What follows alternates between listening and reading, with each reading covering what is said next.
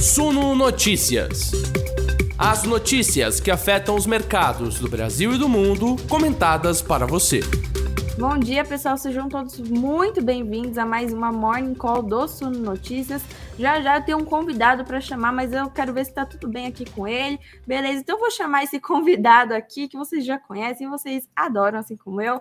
Bem-vindo, Greg. Bom dia. Olá, investidores. Vez. Depois de tanto tempo de manhã aqui comigo, acordou cedo só para participar hoje. É isso, eu já acordei, mas tá tudo certo. Aqui, olha, ó, o dia promete, hein, Bia? A gente olhando para os índices futuros, para o EWZ, lá em uma bolsa de Nova York, para os ETFs, é, que é o ETF da nossa bolsa, né? O, as ADRs da Petrobras, dia de sangria desatada completa, é um dia de reação do mercado à eleição do Lula e o noticiário global também não está ajudando porque tem essa queda do minério de ferro, né? Eu imagino Exatamente. que os investidores que nos acompanham agora estão cheios de dúvidas, especialmente no que diz respeito às estatais. Isso é um cenário que a gente já vinha tentando antecipar nas nossas lives, aqui nas nossas conversas com os especialistas, mas agora a gente já sabe, Lula vai ser o presidente, só que a gente ainda não sabe mais um monte de coisa, né? E a gente vai ter que tentar prever aqui, pelo menos esse primeiro passo do mercado nessa segunda-feira. A gente tem convidado especial, né, Bia? Obrigado por ter me convidado, Exato. inclusive. Bom dia para você. Bom dia, Greg. Obrigada por ter aceitado o nosso convite aqui, acordar tão cedo comigo, depois de tanto tempo aí, acordando mais tarde, tirando um, um soninho melhor, né? Porque acordar essas horas ninguém merece, principalmente depois de duas horas de live no domingo. Mas a gente está aqui firme e é. forte, porque o dia promete, tem que começar cedo para ver aí, né, quais serão as movimentações do mercado.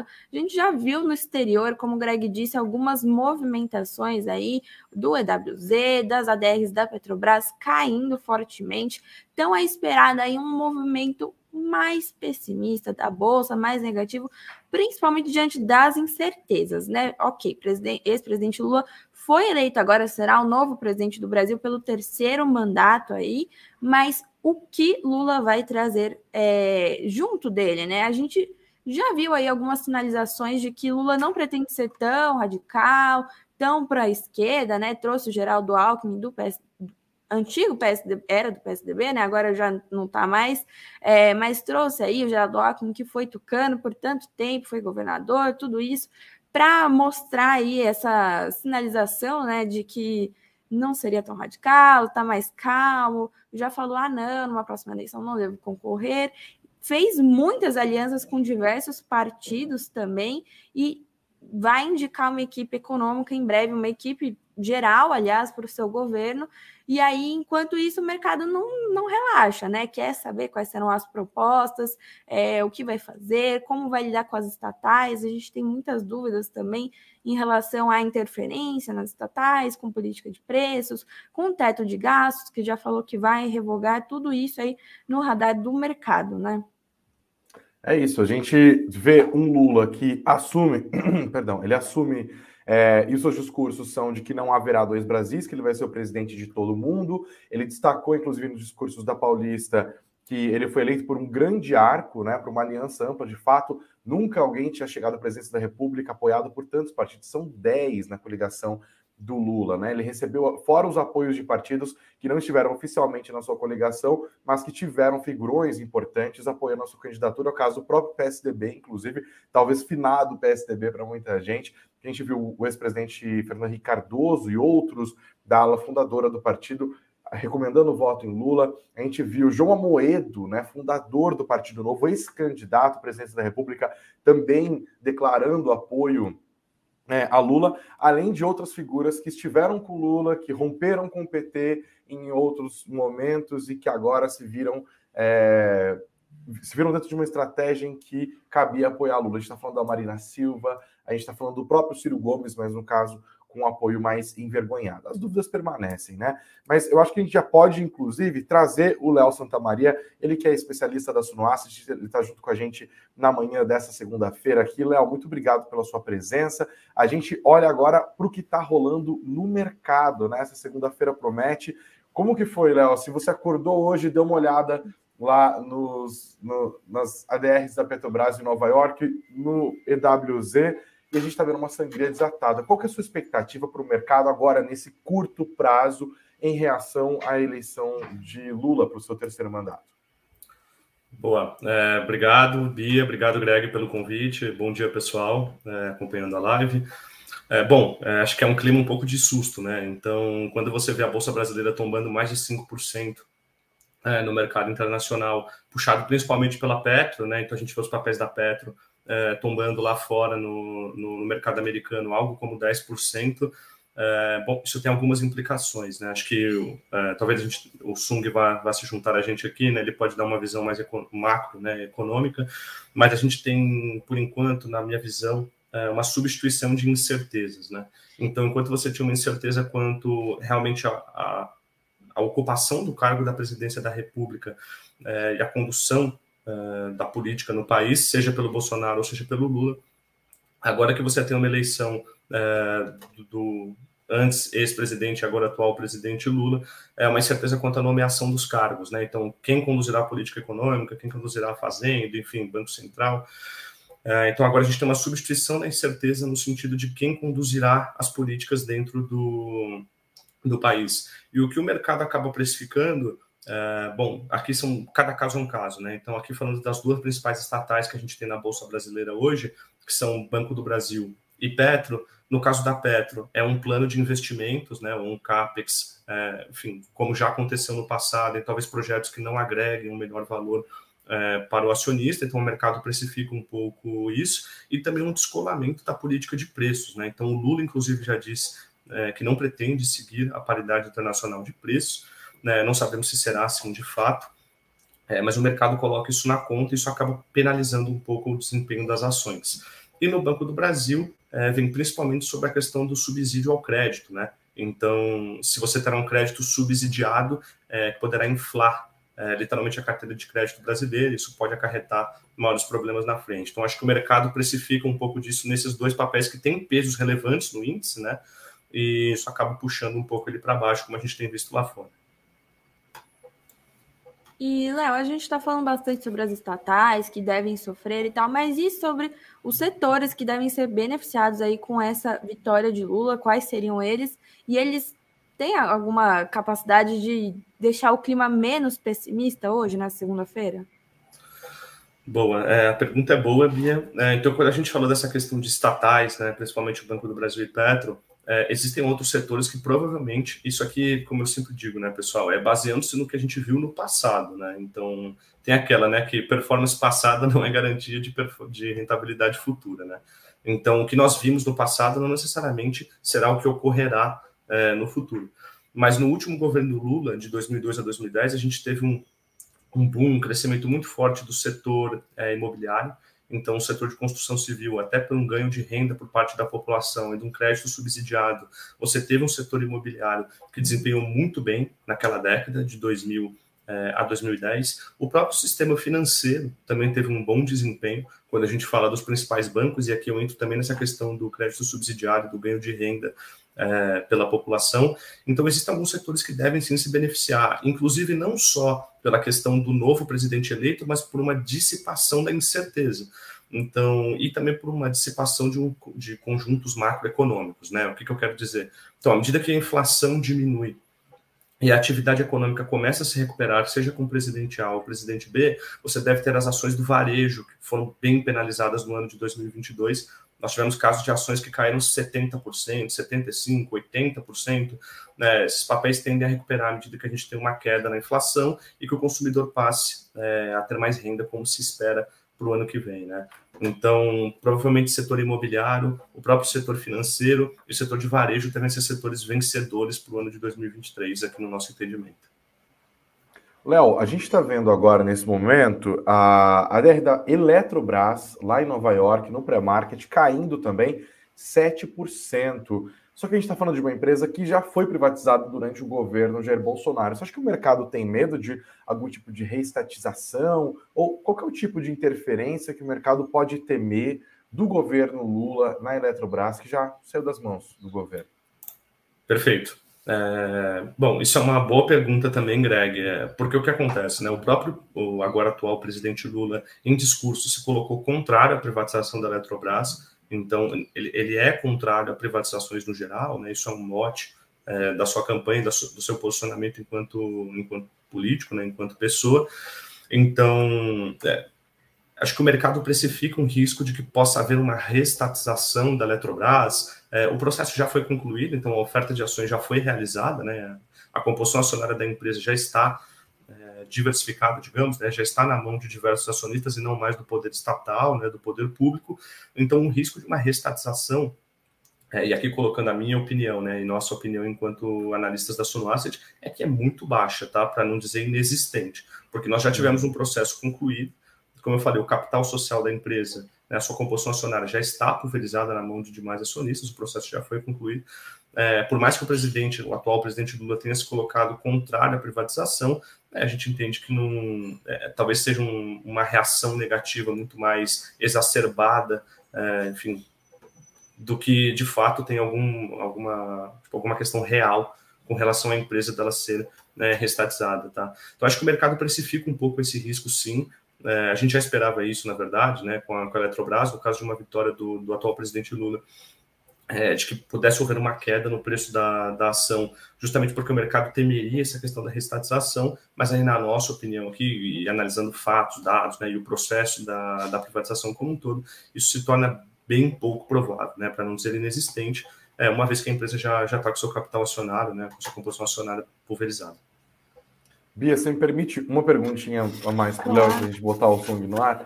É, eu queria entender se você vê que estão surgindo oportunidades. É difícil medir, né, Léo? Porque a gente está vendo o mercado botando no preço a expectativa de um governo intervencionista, é, e por outro lado, a gente tem cases de empresas que estão muito baratas, a gente até já conversou sobre isso dias atrás aqui na nossa live das 19 horas, né? O que, que você vê hoje? Você vê um cenário que inspira de fato cautela nos investidores ou você olha para essa queda das ações dessas estatais, até de ex-estatais, como é o caso da Eletrobras, enxerga um mar de oportunidades? Porque a tendência é rolar saldão hoje, né? Perfeito. É, a gente vai um pouco mais nessa na segunda linha, tá? Então, o mercado, como, como eu sempre digo, né, quando perguntam, ele sempre precifica os fluxos de caixa que, que as empresas geram no futuro, traz isso ao valor presente para determinar quanto é, as empresas valem. É, só que existem também alguns vieses comportamentais que o mercado atribui na análise de ações, na análise de empresas, é, em que ele acaba sendo um pouco, às vezes, muito otimista ou muito pessimista, a depender dos casos. Todo mundo já viu aquela ação que subiu mil por cento no ano, ou aquele papel que já caiu 80% no ano. Né? Não estou dizendo que quando sobe mil é errado, quando cai 80 é errado, né? mas depende de caso a caso. É, mas nesse caso específico aqui sobre estatais e a Bolsa Brasileira como um todo, né, o nosso entendimento aqui da Sunoasset diz que existe sim é, algo como uma overreação, né, então o mercado está reagindo é, mais negativamente do que de fato possa ocorrer. E aqui por alguns motivos, tá?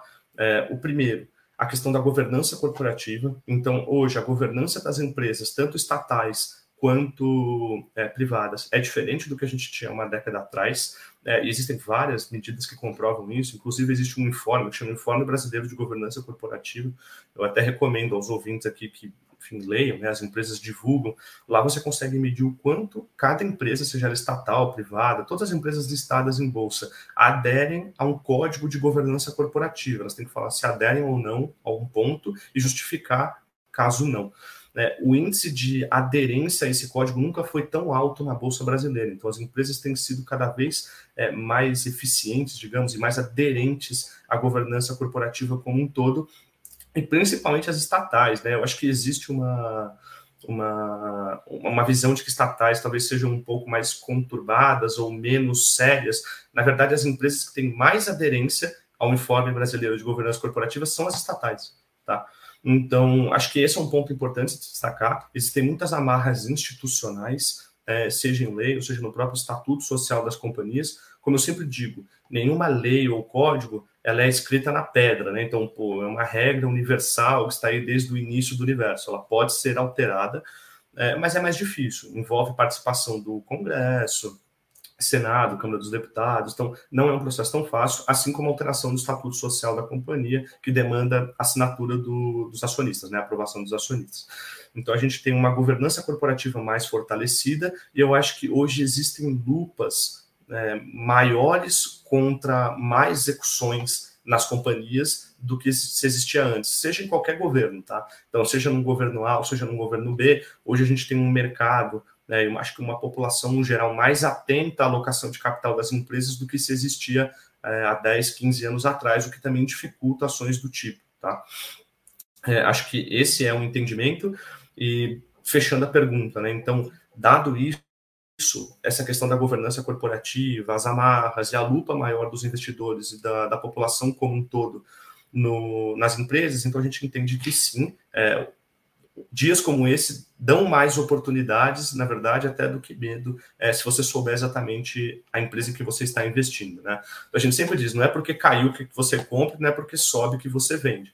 Depende de cada caso.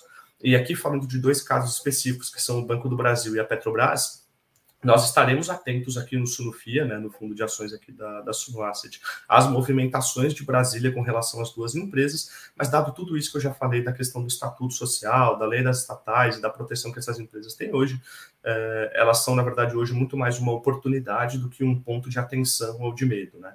Então, a gente está falando de duas empresas que estão negociando valuations muito atrativos e que podem sim ter alavancas de retorno bem é, bem atrativas no longo prazo. Mas, como eu falei, cada caso é um caso, depende de você entender cada um dos ativos, é, entender o valor e o que está sendo gerado e quanto negocia, né?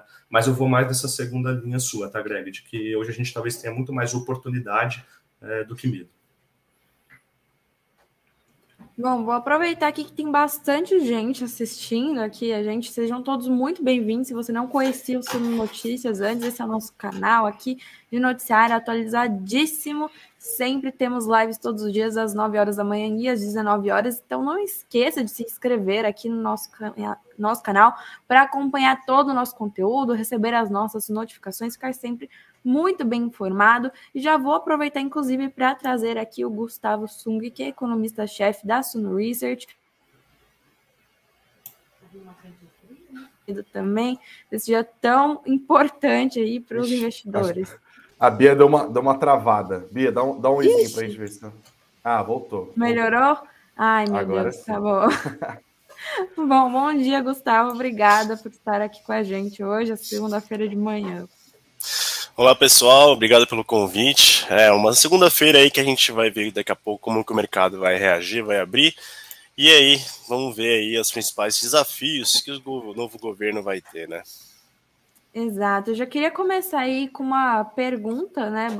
Falando desse novo governo aí, porque Lula, que foi eleito, agora presidente, não trouxe de fato é, projetos econômicos concretos né, para a economia do Brasil para os próximos anos, nem sequer apresentou sua equipe, mas já deu alguns sinais, né? Falou que vai revogar o teto de gastos, que está em vigor hoje, mas já foi quebrado algumas vezes e tal. E eu queria entender, você acha que a previsão para os próximos anos, ou para 2023, talvez, é de uma espécie de licença para gastar? Eu acho que não. Eu acho que a gente está com uma expectativa uh, frente à carta que, que o Lula trouxe aí na, nas eleições de que teremos uma nova âncora fiscal. Eu acredito que nos dois primeiros anos eu acho que o Lula ele vai querer arrumar a casa. Então a gente deve ter alguma aprovação de novo âncora fiscal, como eu disse, provavelmente alguma outra reforma. Uh, frente também a um Congresso, vamos dizer, de centro-direita, que aprovou muitas reformas nos últimos anos. Até a gente conversou ontem, mas só para relembrar quem não nos acompanha, tivemos aí esse Congresso muito parecido uh, que se reelegeu, né? Uh, aprovação do marco de saneamento, autonomia do Banco Central, a Previdência, Marco Legal do Câmbio. Então a gente teve uma diversas reformas que aconteceram, até a privatização da Eletrobras, que tiveram certos perdulicalhos, mas teve um indicativo de privatização. Então acho que uh, esse Congresso vai contrabalancear e dar um certo otimismo aí uh, para os investidores. E Lula vai ter que ser bastante habilidoso de estar nessa, nesse mar e conseguir navegar para conseguir aprovar. Então, Provavelmente a gente deve ver também uma conversa com os estados, com os governadores, novo pacto federativo, no sentido de que uh, agora o Lula vai ter que conversar com todo mundo. Uh, ir arrumar casa, trazer uma certa normalidade, acabou as eleições, mas ninguém.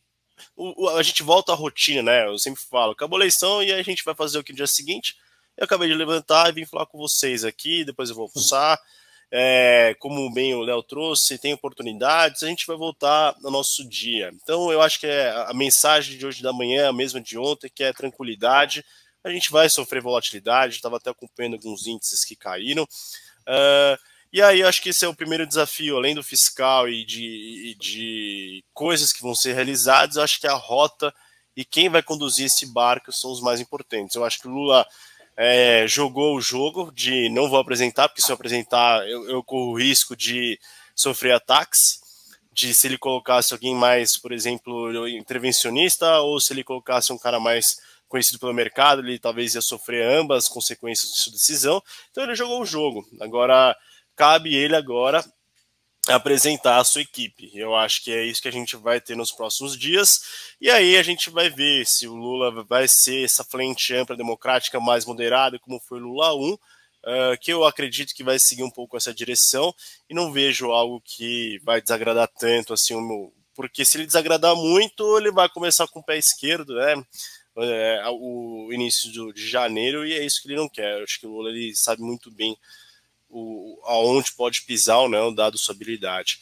Então, eu acho que vai ter volatilidade, a gente tem que entender, e as expectativas próximas da equipe econômica são as principais notícias que a gente tem que acompanhar. O câmbio, juros, futuro, é, a bolsa pode cair se ele, o mercado não gostar, mas também a gente pode ver uma sinalização boa, que eu espero que isso aconteça, porque a gente tem grandes problemas na frente, como bombas fiscais que podem estourar, é, e aí a gente pode ver uma estabilidade, o câmbio até pode cair, os juros aí dá uma tranquilizada uh, e o mercado precificar que 2023 pode ser melhor do que a gente espera.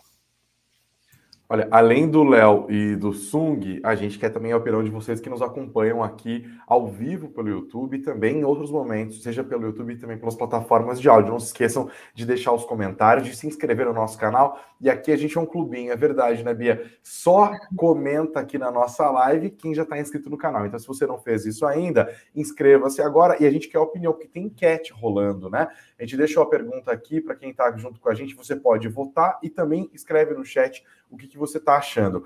O que vai acontecer com o Ibovespa nas próximas semanas? Cai agora e recupera na sequência, vai cair sem parar, sobe agora e cai na sequência, ou vai subir sem parar? Deixe seu voto, deixe também a sua opinião. Até o momento, Bia, a maior parte da nossa audiência, aqui já são quase 600 pessoas, a gente agradece muitíssimo, galera chegando. 67% acreditam que o Ibovespa vai cair agora e recuperar na sequência. Mas agora eu tenho uma pergunta para o Sung. É, a gente viu o pai do teto de gastos de, é, é, dizer que ia votar no Lula. Né? A gente está falando do Henrique Meirelles, ex-presidente da Fazenda e ex-presidente do Banco Central e ex-ministro da Fazenda.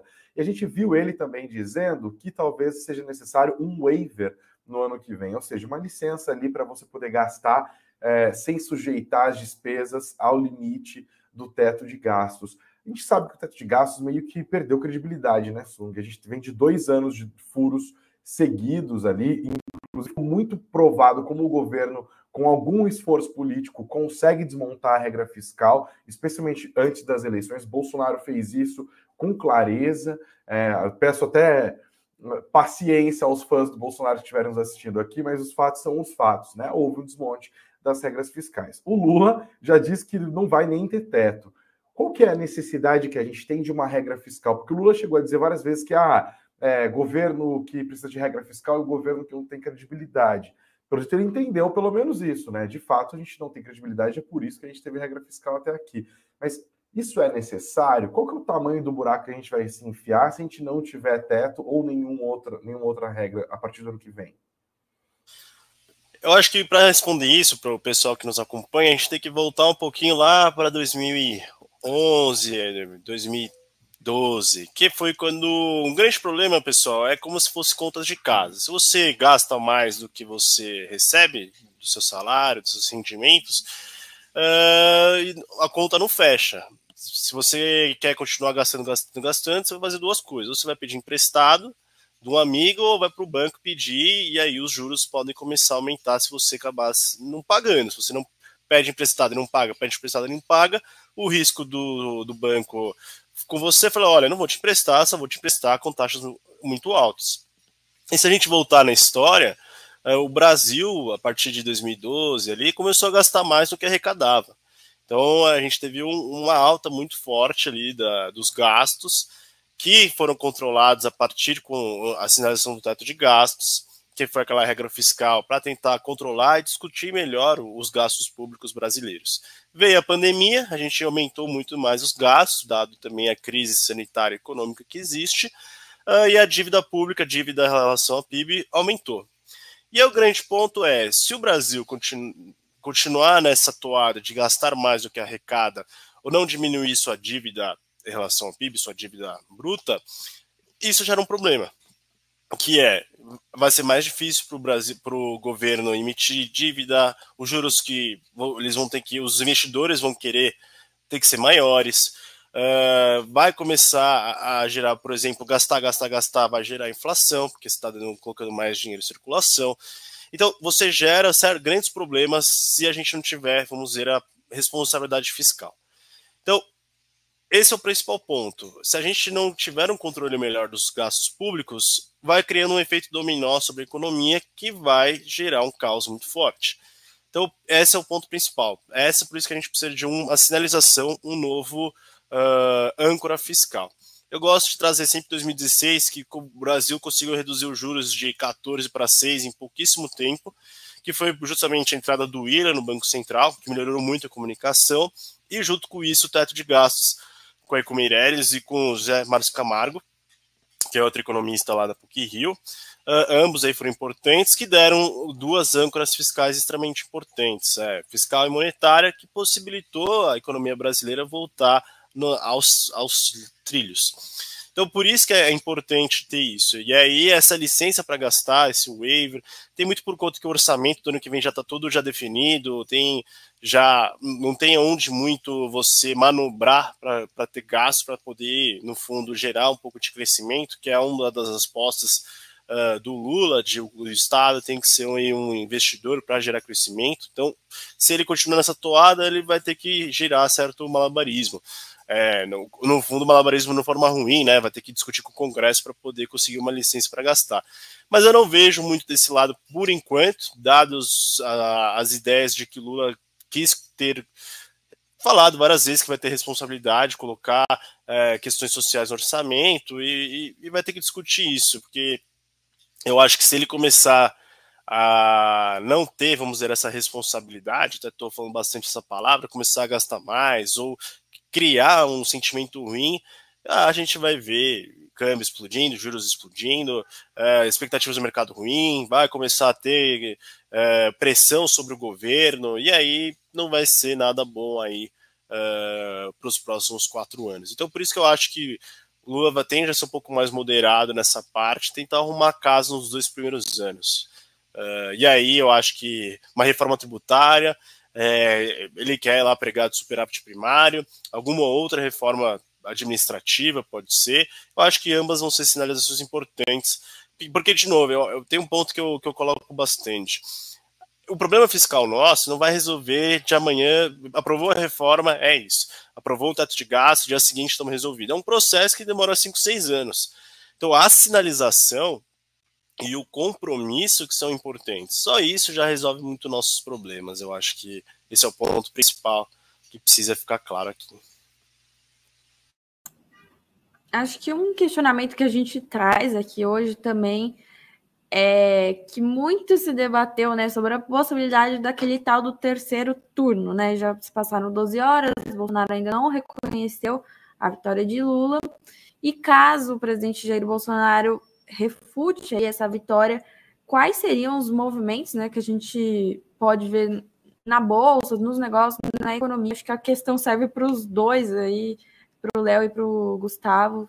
É, que a gente tem essa possibilidade, né? O Bolsonaro nas últimas semanas havia dito que não ia queixar, que ia aceitar, que o melhor vença, mas a gente não viu nenhuma sinalização ainda e, e a gente continua aguardando, né, até então.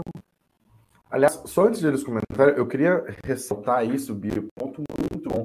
É muito grave isso, né, gente? A gente, independente do grau de rivalidade política, nós estamos numa democracia. A alternância de poder não é nada excepcional, inclusive. Né? É, eu acho que Bolsonaro sai do governo fazendo algo, ou melhor, não fazendo algo, todos os outros presidentes fizeram. Foi ter a dignidade, a humildade de cumprimentar o vencedor das eleições, eleições que já foram amplamente reconhecidas por, pela comunidade internacional. É, o, a de ontem, inclusive, davam conta de que ele está inalcançável, até mesmo os aliados mais próximos. E os seus filhos, né, o senador Flávio Bolsonaro, o deputado federal Eduardo Bolsonaro, o vereador Carlos Bolsonaro, todos eles estão em silêncio. Bolsonaro, até agora, incomunicável. É, eu acho isso especialmente grave. Eu não queria que a gente perdesse de perspectiva, independentemente da questão financeira, o quanto que isso é institucionalmente grave. E como o Jair Bolsonaro é pequeno na sua própria história, e aqui até mesmo a nossa democracia, ao não reconhecer a vitória do Lula. Agora eu jogo a bola para você. Sobre quer responder, eu posso falar? Posso ir? É, bom, falando um pouco sobre essa questão do, do Bolsonaro com relação à eleição, é, eu, isso é ruim para os mercados, né? Então, o mercado nunca vai gostar de incerteza, porque incerteza significa que você não consegue precificar aquele ativo nos fluxos de caixa futuros e trazer a valor presente, né? Então, é, quando você coloca em cenários, e aqui o Sung pode até falar melhor, é, acho improvável é, alguma, alguma questão que vá além dos resultados aqui do, do segundo turno, numa questão de intervenção militar, ou talvez algum, enfim, algum tipo de, é, de operação, movimentação que extrapole as urnas. Acho que, enfim, talvez a, a campanha do agora do ex-presidente Bolsonaro, né, é, esteja pensando na melhor forma de comunicar. Né, realmente não sei, mas eu concordo com o Greg, acho que é, talvez já deveria ter sido feita essa comunicação e reconhecimento do resultado da, das urnas e da eleição, e isso pesa no mercado no sentido de que traz incerteza, né? Então, é, à medida que não se sabe o que vai acontecer, é, isso pesa demais sobre a visão que se tem de cenário e sobre o valuation que a gente tem das companhias e aqui principalmente das estatais, o que pode ser um ponto também da contribuição para a PEF estar caindo 10%, o Banco do Brasil é, provavelmente abrirá em queda também é, quando a bolsa abrir daqui é, alguns 20 e poucos minutos. Então, acho que sim, é, essa questão é um pouco ruim para, para a Bolsa, mas é aqui colocando uma opinião minha, né, uma visão que a gente tem na, na Sunoasset, acho pouco provável de que isso extrapole as urnas e de que vá para algum movimento né, que não seja só o resultado das eleições que nós tivemos a confirmação ontem. Né? né como eu falei, acho que o Sung pode até, até contribuir um pouco, um pouco mais, mas a colocação é essa, assim, tudo que traz incerteza é, é ruim para os mercados e acho que isso não, não é diferente e acaba contribuindo um pouco para esse, esse desempenho negativo que, é, que a gente tem. Eu acho que, na minha opinião, em relação de terceiro turno, eu acho que as coisas vão se desenrolar de forma bastante normal. É, eu acho que o Arthur Lira já sinalizou, Pacheco, Alexandre de Moraes ontem deu uma coletiva dizendo que as eleições ocorreram de forma normal. Carla Zambelli, que é uma aliada do, do presidente Bolsonaro, falou que vai ser a maior oposição, vai ser a maior opositora do próximo governo. Outros aí já sinalizaram também que vão fazer oposição. Vários diversos países também, Estados Unidos, se não me engano, eles aprovaram lá no Congresso bipartidários aí que não ia aceitar também qualquer outro tipo de resultado que não fosse as urnas, e isso poderia gerar problemas de comércio internacional e isolamento. Então eu acho que vai passar algumas horas. Eu acho que o, a, o atual presidente Bolsonaro vai vir aqui em breve comunicar. Assim eu espero também, como o Greg disse. Eu acho que a gente precisa voltar um pouco à normalidade, aceitar os resultados, apresentar a equipe econômica. Uh, então eu acho que as coisas vão se desenrolar bem. Eu acho que Bolsonaro ele está ali tentando entender um pouco, assimilar um pouco a derrota, mas eu acho que espero eu também que a gente não veja grandes riscos políticos, porque para o investidor isso vai gerar mais uma vez grandes volatilidades e incertezas que vão balançar o mercado. Não tem como a gente uh, não ter problemas de expectativas e aí pode ter fuga de capital estrangeiro e aí começar a desenrolar diversos problemas que eu acho que o Brasil aí não, não precisaria passar. Posso só fazer um complemento, Bia e Greg? Claro, por favor. Acho, é... Desculpa, não sei se eu estou cortando a pauta, né? Se vocês puxariam algo do tipo, mas aqui também depois o Sung até pedir a contribuição dele, né? É, que a gente tem essa questão muito da eleição de um Congresso mais alinhado ao centro-direita, né? É, agora com um atual presidente, é, com uma denominação mais centro-esquerda, é, essa coalizão é, pode acabar sendo benéfica até para o governo. Né? Então, é, a gente evita talvez é, exageros de ambos os lados, seja pelo lado legislativo ou pelo lado executivo. Claro que nós não temos bola de cristal, a gente não sabe de fato o que vai acontecer, igual eu falei, né? É, o passado não é garantia do, do futuro, né? mas quando a gente tem uma coalizão é, desculpa, a gente tem uma formação de um legislativo mais voltado para o centro-direita é, e um executivo mais voltado para o centro-esquerda, a gente vai ter que ter uma, uma coalizão, né? a gente vai ter que ter uma. É, enfim, eles vão ter que convergir para que a governabilidade seja, seja possível. Isso pode dar um alívio para o mercado. Inclusive, isso já vinha sendo muito discutido é, nas últimas semanas, desde que saiu o resultado no primeiro turno, que teve a composição efetivada é, das câmaras, né, do Senado e do legislativo como um todo, de que isso poderia ser um ponto de alívio da tensão no mercado, justamente porque você teria um legislativo que teria uma visão diferente do, do atual governo e que poderia ser uma contrabalança num eventual exagero pelo lado do poder executivo para qualquer lado, né? Então, acho que isso pode ser benéfico. Aqui falando um pouco de equities, né, falando de ações, é, justamente nas estatais, por conta daquilo que eu já tinha dito antes, da questão do, da lei das estatais, que protege a alocação de capital nas empresas estatais, é, que, foi, é, que foi assinada em 2015, 2016, se não me engano. Então, acho que isso pode ser um ponto benéfico.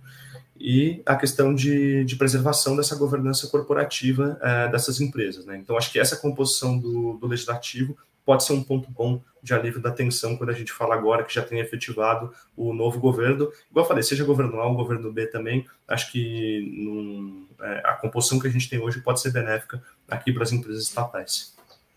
É, eu acho que esse ponto que você trouxe, Léo. É ah, antes só de falar, vocês estão me ouvindo bem? Eu tive que trocar o microfone aqui, o pessoal estava falando que estava falhando. Parece um pouco abafado, mas dá para entender. Dá para entender? É, eu troquei o microfone do, do fone aqui, mas bem, eu vou seguir. É, a gente tem que lembrar que tem uma questão do Centrão, né? O Centrão que esteve com o Bolsonaro também é um Centrão que esteve com o Lula quando o Lula foi governo. É, a gente está falando de políticos, inclusive, que são grande parte volúveis ali. Eles estão sempre com o governo porque eles dependem da verba do governo para continuar a sua existência política. Claro, parte do Centrão acabou acolhendo o bolsonarismo, especialmente o PL, né?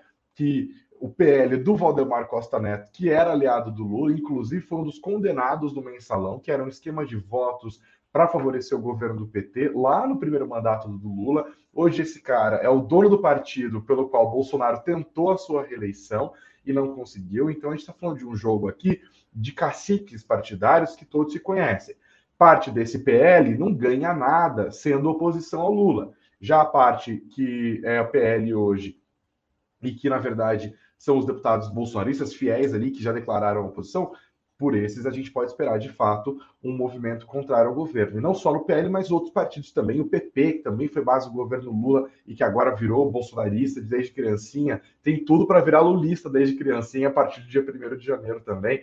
O próprio Republicanos, né, que é o partido pelo qual Tarcísio se elegeu governador aqui do estado de São Paulo, também foi base do governo Lula, foi base do governo, do governo Dilma. Então, eu acho que é muita.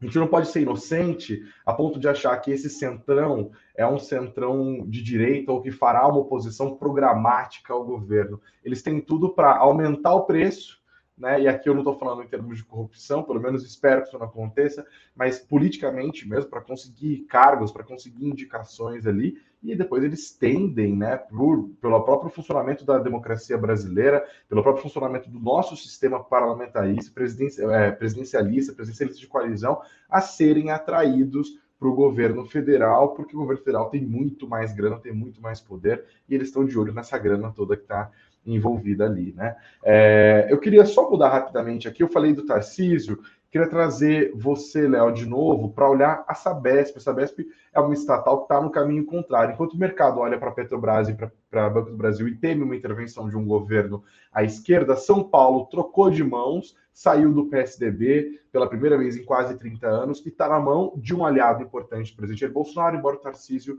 seja um cara que se descola do bolsonarismo quando lhe convém, né? O que importa aqui é Tarcísio é visto como um cara privatista, como um cara liberal é, e que já acenou com a possibilidade de privatização da Sabesp, que é uma empresa que já tem capital aberto. As ações da Sabesp tendem a subir assim que a bolsa abrir. Logo daqui a pouco a gente já vê, inclusive, alguns bancos, algumas casas de análise alterando as suas recomendações. Por exemplo, Ativo Investimentos tinha recomendação neutra para a Sabesp, agora passou para compra e aumentou o preço-alvo, está em 72 reais, que é um upside de 20%. Como que você vê a Sabesp? Ela pode ser uma boa nesse cenário, Léo? Desculpa, eu estava no mudo. eu fui falar. É, boa, é, Greg. Bom, com relação a essa da, da Sabesp, né, é, de fato. Então, o atual governador eleito, Tarcísio, é, ele tem uma política é, pública e econômica mais voltada para a privatização, é, enfim, do que um, um possível governador Haddad. Então, acho que o mercado coloca isso na, na conta, e eu acho que aqui tem dois pontos. Né? O primeiro, existem estatais e estatais. Então, quando a gente fala de, de uma nova eleição, então, por exemplo, ah, a gente tem agora é, o ex-presidente Lula, atual presidente eleito, é, isso vai ser ruim para a Petrobras e para Banco do Brasil, a gente tem o Tarcísio, é, isso vai ser bom para a Sabesp, então acho que é, isso é importante o investidor ter na cabeça que quando a gente fala de estatais, existem estatais e estatais. Tem estatais que são é, controladas por um governo estadual e estatais controladas por um governo federal. E cada uma delas vai reagir diferente a depender da votação é, que se deu em seu estado ou no país. Né? Então, normalmente o pessoal sempre coloca num balaio a estatais. Isso vai ser bom para estatais quando acontecer isso, ou vai ser ruim quando acontecer aquilo. É, depende da estatal. Né? E nesse caso aqui, falando especificamente sobre a Sabesp, que é o segundo ponto. É, sim, acho que o presidente Tarcísio ele se colocou mais como ele se coloca mais como um, governante pró-privatização e o mercado coloca isso na conta, mas acho que de fato, concreto, temos pouco ainda, né? Então, enfim, não existe nenhuma proposta que foi apresentada ainda é, ao mercado, né, ou à própria Nesp, aqui a Câmara de São Paulo, é, enfim, acho que não existe nenhuma comunicação oficial, então está muito mais numa esperança do mercado com relação é, a essa privatização do que de fato é, alguma colocação real, tá? Ou seja, apresentado ao mercado via fato, né, via comunicado, enfim, alguma colocação de fato real. É, acho que é uma sinalização positiva, né? O mercado entende que privatizações destravam valor é, nas empresas. Acho que a Eletrobras é um caso sintomático disso, né? Era uma empresa que, enfim, para quem não conhece, a Eletrobras tinha 25%, tem 25% de toda a geração de energia do Brasil. Ela é a maior geradora de energia que a gente tem na América Latina, tem um quarto da geração do, do Brasil, que é um país de 210 milhões de habitantes, é, e que negociava múltiplos bem baixos com relação a pares privados de geração de energia. É, quando ocorre a privatização, a ação sobe quase 20%, então, até porque o mercado entende que vai ter uma, né, enfim, uma governança corporativa talvez um pouco melhor, uma alocação de capital mais regrada, uma eficiência em custos melhor. É, então, o mercado coloca tudo isso na conta e com a Sabesp não é diferente. Então, com um novo governo mais pró-privatização, é, o mercado coloca isso na conta de que possivelmente teremos um controle de custos maior, uma alocação de capital melhor. É, é uma empresa grande, né, então, pô, a gente está falando de uma empresa que é, realiza o saneamento de quase 40 milhões de habitantes, que é o que a gente tem no, no, estado de São Paulo hoje, é uma empresa relevante dentro da Bolsa. E, então, acho que sim, o mercado precifica algo com relação à eleição do Tarcísio, mas é algo muito mais no campo ainda das ideias do que efetivamente, de fato, é, realizada, né, enfim, congregada. Então, acho que sim, cabe o, monitor, ah, o monitoramento, né? Então, cabe você monitorar a ação e ver os próximos passos, as cenas dos próximos capítulos, né? Mas acho que, que é isso que o mercado coloca. Eu queria perguntar também, acho que pergunta serve para ambos novamente, é como deve ser a volatilidade nas próximas semanas, né? Porque hoje tudo bem, já é algo bem esperado, mas e para as próximas semanas? Sung, pode falar, depois eu falo. E aí eu vou puxar também já uma pauta, Bia, é um Boletim Fox, né? Eu tô com ele aberto aqui, que também acho que pode dar um indicativo bom sobre o que, que vai acontecer. Então, a gente Bem viu... lembrado, Sung. A gente até esqueceu do boletim Fox, né, Bia? É tanta euforia que a gente já esquece esse boletim aí. É, eu vou botar ele na tela aqui enquanto a gente conversa, e aí você vai fazendo o comentário, Sung, por favor. Pode falando, inclusive. Ah, pode falando? Ah, tá. Estou esperando pode. você abrir aqui.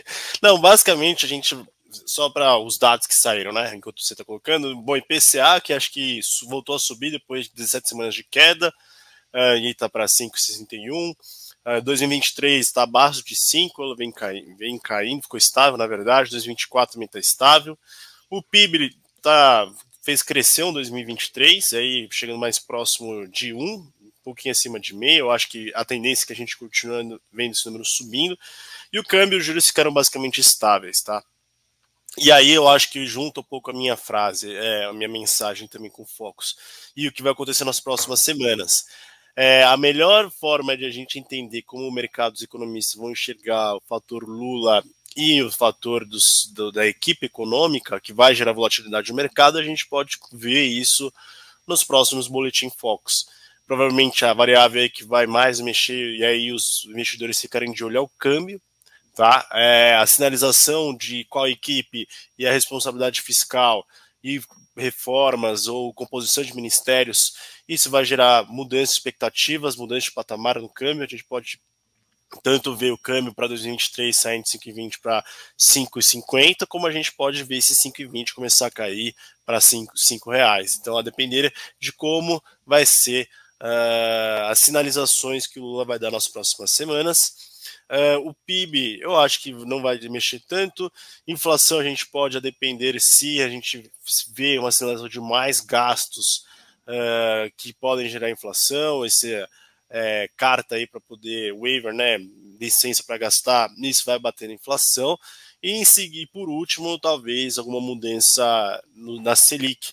Mas o bom é que o, a gente tem um Banco Central com autonomia, diferentemente dos anos atrás, que a gente teve episódios de, aí, de presidentes do Banco Central conversarem com presidentes. É, eu acho que o Roberto Campos está fazendo um bom trabalho até agora.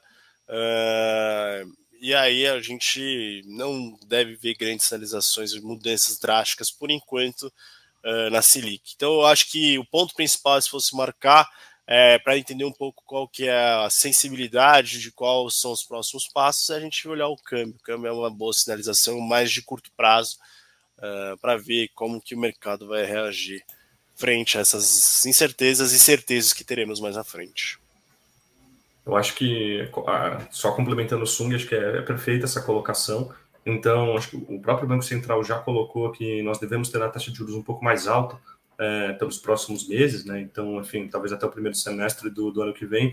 Então, talvez a variável juros não seja algo que, é, que alterar muito, né? Que nós teremos volatilidade nos próximos meses. Acho que câmbio é o principal, é, justamente por conta do fluxo de investidores estrangeiros, né? E aqui fazendo a ligação com, com a Bolsa, é, quando a gente fala de investimento na Bolsa Brasileira hoje, quase 50%, às vezes varia um pouco mais, um pouco menos, são investidores estrangeiros.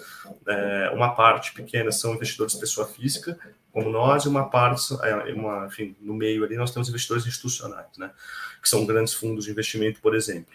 É, então, nós devemos ter uma volatilidade maior justamente por conta desse fluxo de investidores estrangeiros é, enfim, que vão tentar precificar o que vai acontecer é, com, com a Bolsa, justamente por conta de um novo governo agora, como o Sumi falou, qual será a política econômica adotada, qual será o time composto, é, enfim, como será conduzida, né, enfim, né, as diretrizes da, da, do Brasil. Então, anos eleitorais costumam ser mais voláteis, é, inclusive tem estudos que, que mostram isso. É, por exemplo, 2022, 2018, 2014 são anos mais voláteis para, para a Bolsa, e normalmente isso sempre segue é, no ano seguinte, quando a gente fala do próximo ano, depois da eleição, a períodos de, de, de alta na Bolsa. Né? Por quê? Você tem uma dissipação da incerteza, então você tem a indicação do ministro da, da Fazenda, a indicação de quem conduzirá a política econômica, enfim, da alocação dos respectivos eh, designados aos ministérios, isso dissipa um pouco da incerteza, o mercado precifica, normalmente a gente tem uma subida na bolsa sempre no ano seguinte ao, ao, à eleição. Claro que eu falei, isso é o que aconteceu no passado, não sabemos se será assim no, no futuro, mas o ano de 2022, por ser um ano eleitoral de incertezas, deve carregar volatilidade, respondendo a pergunta da Bia, e o ano seguinte provavelmente poderemos ter um ano de, de, mais alívio na tensão e na incerteza e uma subida aqui no, no IBOV e na, e na, Bolsa Brasileira. E acho que o principal driver é justamente esse que o Sung falou, que é a questão do câmbio. Né? Então, é uma variável que mexe mais no curto prazo e que dá um termômetro do que o investidor estrangeiro, que é relevante aqui na Bolsa Brasileira, está enxergando do nosso mercado, é, dada a sua entrada ou saída da nossa Bolsa. Vou só. Falando em posso... câmbio, eu só queria posso... dar um dado. Desculpa, Sung. É, tá, com, tá com uma alta de 0,84%. Achei que ia ser uma pancada, tá pouquinho, né? R$ 5,34 agora, 5,3450, 0,84% de alta. Pode falar, Sung. Não, eu acho que o primeiro ano de governo é sempre um ano um pouco mais de. Não governabilidade, mas é um ano mais vamos dizer feliz, eu, tá me fugindo a palavra, mas é um, é um ano mais de. De maior, maior, força do governo, talvez? Exato, exato. É um ano mais de, vamos dizer, oba-oba, isso que eu quero dizer. Sim. É que tem aquele o presidente eleito em seus primeiros meses, vai apresentar o projeto, vai falar com o Congresso que acabou de ser reeleito também, então eles querem mostrar um pouco de serviço. Então, se eu, se eu, a minha ideia, que é um pouco o meu cenário, é, é que se a pauta política conseguisse sincronizar com a pauta econômica no primeiro semestre, que eu acho que é só sinalização, ou aprovação de apenas um, um grande projeto, eu acho que no segundo semestre a gente pode colher bons frutos para a economia brasileira. É, eu estou um pouco otimista mais com o segundo semestre, se a gente conseguir ver um, um, sincronismo de esferas políticas e econômicas que o primeiro ano de mandato sempre traz isso, né? É, então é, é uma expectativa que eu tenho relativamente boa a depender de como o Lula vai apresentar aí suas ideias nas próximas semanas. O Sung, é, eu tenho uma pergunta para você, mas eu vou fazer uma antes para o Léo agora. É, só ah, já são 9 horas e 56. Ah, vamos até só aberturazinha do Ibovespa aqui para a gente fechar é, essa nossa cobertura. Léo, tem uma galera comentando aqui né, no nosso chat. Eu queria a sua análise também. É, desde ontem, logo depois que o TSE confirmou a vitória do ex-presidente Lula, agora futuro presidente, o presidente eleito, né? Presidente eleito, não chama presidente eleito. Alguns caminhoneiros bolsonaristas fecharam algumas vias em vários estados brasileiros. Esse movimento foi crescendo ao longo da madrugada. Eu pego essa matéria aqui que está no site do G1. É, inclusive, os dois sentidos da Via Dutra no Rio de Janeiro estão fechados, né? Para quem não conhece, a Via Dutra é uma via extremamente importante que liga simplesmente o estado mais rico do país ao segundo maior é, estado do país, estado mais rico do tamanho do PIB, né? No PIB per capita. E além disso, a gente também tem paralisações em estradas de Goiás, Mato Grosso, Pará, Paraná, Rio Grande do Sul, Santa Catarina e também aqui no estado de São Paulo. Algumas lideranças de caminhoneiros já se manifestaram e disseram que não é um movimento organizado, parece ser algo meio atomizado ali, é, feito por alguns apoiadores mais fanatizados do presidente Jair Bolsonaro. Você acha que isso aqui tem potencial para aparecer nos negócios hoje, Léo?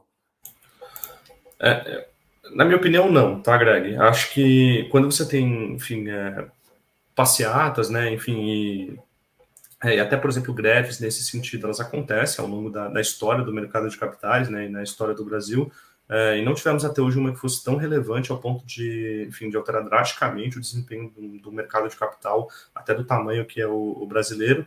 Né? Acho que isso indica um grupo é, que normalmente era mais aliado ao presidente Bolsonaro, né? agora o ex-presidente Bolsonaro, então sempre teve esse, esse vínculo mais ao ex-presidente. Enfim, como você falou, parece nem ter uma congregação é, feita de forma organizada de lideranças para baixo, parece um movimento mais difuso né, isso pode ter algum impacto no curto prazo, então pode ter um ruído no sentido de ah, uhum. é, um atraso da entrega de uma carga, ou pode ter algum problema é, pontual no abastecimento, por exemplo, de postos, mas acho que é algo muito pouco acho que é muito pouco significativo quando a gente coloca na perspectiva de um prazo maior, um longo prazo aqui da, da bolsa, né?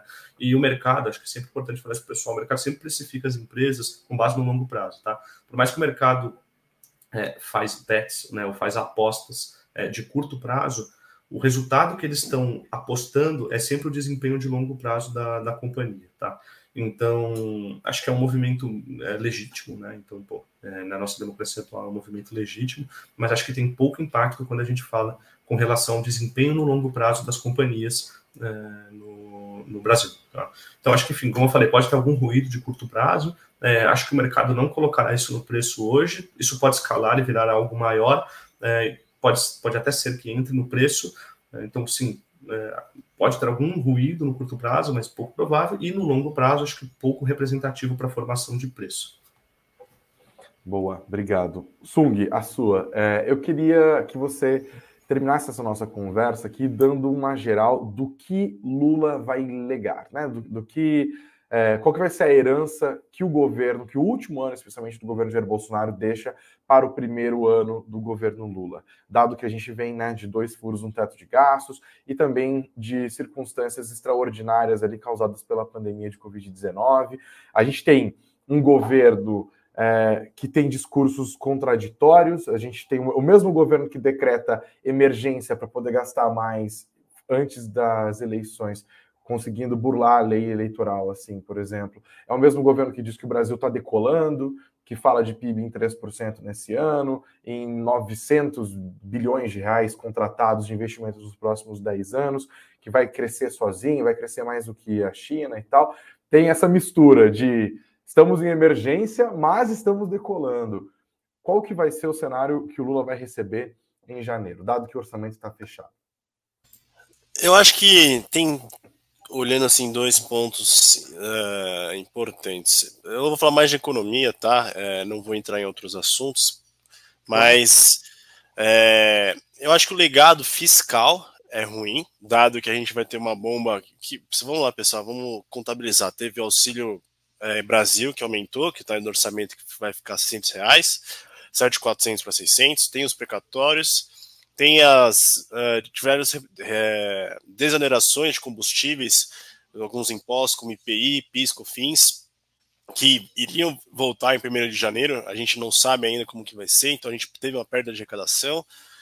Uh, a atividade vai ser menor no ano que vem, então a gente não vai ter. Inflação, eu acho que também vai diminuir a arrecadação, que é um grande fator. Commodities aí também. Então, fiscalmente falando, eu acho que esse é o principal desafio e esse é o pior legado que, economicamente, a gente o, o, mandato desse último ano do presidente Bolsonaro vai deixar para o Lula.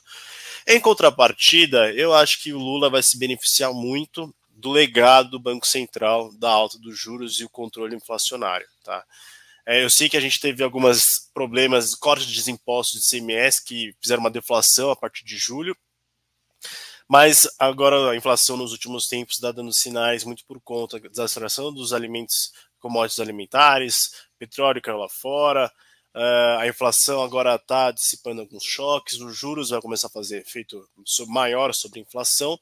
Então eu acho que essa questão que foi um grande problema esse ano e nos últimos anos também, eu acho que o Lula vai ter um, um problema a menos para resolver, tá? Eu acho em relação às empresas, eu acho que as estatais elas chegam muito melhores para o Lula. É, o Lula provavelmente vai fazer algumas mudanças em políticas para a empresa Petrobras de precificação de combustíveis, como ele já sinalizou. É, mas a Petrobras aí está com uma gestão extremamente boa, é, que é um legado importante que vai se deixar, tá? É, ao meu ver, acho que são esses dois pontos. Eu acho que fiscal ruim, mas a gente teve marcos microsetoriais, como aumento do saneamento, o marco regulatório do saneamento, câmbio, autonomia do Banco Central, a Previdência, senão Lula vai ter, teria que fazer uma agora. Uh, a PEC 45, que já foi aprovado no Senado, de juntar cinco impostos em um, do Bernardo Api também, que é, que é um economista importante. Tem alguns lances que, se a gente olhar assim, economicamente falando, o Lula vai se beneficiar. Agora, é, ver como que ele vai tocar um pouco esse barco é, da parte fiscal, que eu acho que é o ponto principal. É isso. Torcer pro Lula já sair falando desse ministeriado dele, pelo amor de Deus, né? Agora semanas de, é. de ansiedade para isso. Pelo amor de Deus, abandone o populismo, futuro presidente. Vamos fazer um governinho né? de, no jeitinho. Bia? É, é isso, né? Fechamos aqui. Queria agradecer muito a participação do Léo, do Gustavo também. Obrigada por estarem aqui com a gente nesse dia tão importante. É, obrigada pelo didatismo de sempre, pela paciência para explicar bastante. Voltem sempre aqui com a gente. Vocês são da casa já. Muito obrigado, Greg e Bia, pelo convite. Foi um prazer. Obrigado pelo convite. Até a próxima. Tchau, pessoal. É, até mais. Tchau. Obrigado, gente. Bom, Bia, agora a gente dá uma olhada nos, no que aconteceu aqui na nossa enquete, né? Sobe Vamos a musiquinha ver. aí, eu vou dar o resultado e você se despede do público, pode ser? Claro, a musiquinha tá Olha aqui. Só, Então, ó, boa, subiu aqui. Agradeço, claro, a nossa audiência, né? Mais de 600, quase 700 pessoas ao vivaço aqui. Muita gente em busca de informação. Sejam todos muito bem-vindos ao Suno Notícias. Tem a Morning Call da Bia aqui que eu invadi hoje, mas fui convidado, né? Na manhã da segunda-feira. E hoje, às 19 horas, tem a nossa live comigo de fechamento do mercado. A gente olha para trás e vai entender juntos o que, que aconteceu nesse primeiro dia, dia de reação do mercado à eleição de Luiz Inácio Lula da Silva, que vai para o seu terceiro mandato. Inclusive, a gente perguntou para vocês que nos acompanham ao vivo aqui o que, que vai acontecer com o Ibovespa nas próximas semanas. Olha, 730 votos, galera animadíssima hoje, obrigado pela participação. Para 63%, Bia, o Ibovespa vai cair agora e na sequência vai recuperar. 26% acham que o Ibovespa vai cair sem parar com Lula presidente. 7% dizem que o Ibovespa sobe agora, mas na sequência tomba e 4% os mais otimistas ali, mas a absoluta minoria, dizem que o Ibovespa vai subir sem parar. Muito obrigado, gente, a todos vocês que participaram aqui da nossa enquete, que estão junto conosco. Não se esqueçam, por favor, de sentar dando like, de compartilhar o nosso conteúdo e de voltar para tomar o nosso cafezinho às 19 horas. Sim, 19 horas tem mais principais destaques do dia, a leitura do pregão com o Greg, 19 horas em ponto, que o Greg nunca atrasa tá sempre em ponto lá. Greg, muito obrigada pela sua participação. Ontem eu tava assim, Greg, você vai entrar? Greg, você vai entrar? Ele, ah, não sei, ou não, Greg, você vai entrar. É, e no então, final entrou mesmo. Quem é chefe de quem aqui? A Bia manda, eu obedeço. Não sou nem louco de desobedecer. Deixa baixo cabeça. Eu mando, eu sou brava, todo mundo já sabe. Greg, é muito obrigada. Ótimo dia, ótima segunda-feira para você. Boa live de noite, pessoal. Não se esqueçam, 19 horas. E é isso, e até mais, até daqui a pouco. Até já, gente. Aguenta coração. Bom, pessoal, agora eu me despeço de vocês. Muito obrigada pela participação nessa segunda-feira histórica aqui no Brasil, nosso Notícias. Não se esqueçam de conferir mais notícias no nosso site suno.com.br barra notícias. Lembrando, é atualizado o dia inteirinho aí, hoje um dia importantíssimo para você investidor ficar de olho, suno.com.br barra notícias, 19 horas, vocês já sabem, a gente já falou bastante, mas vale lembrar, tem live do Greg, live das 19 horas, com os destaques do dia. Eu fico por aqui hoje. Desejo uma ótima segunda-feira a todos. Bons negócios hoje e até amanhã, 9 horas da manhã.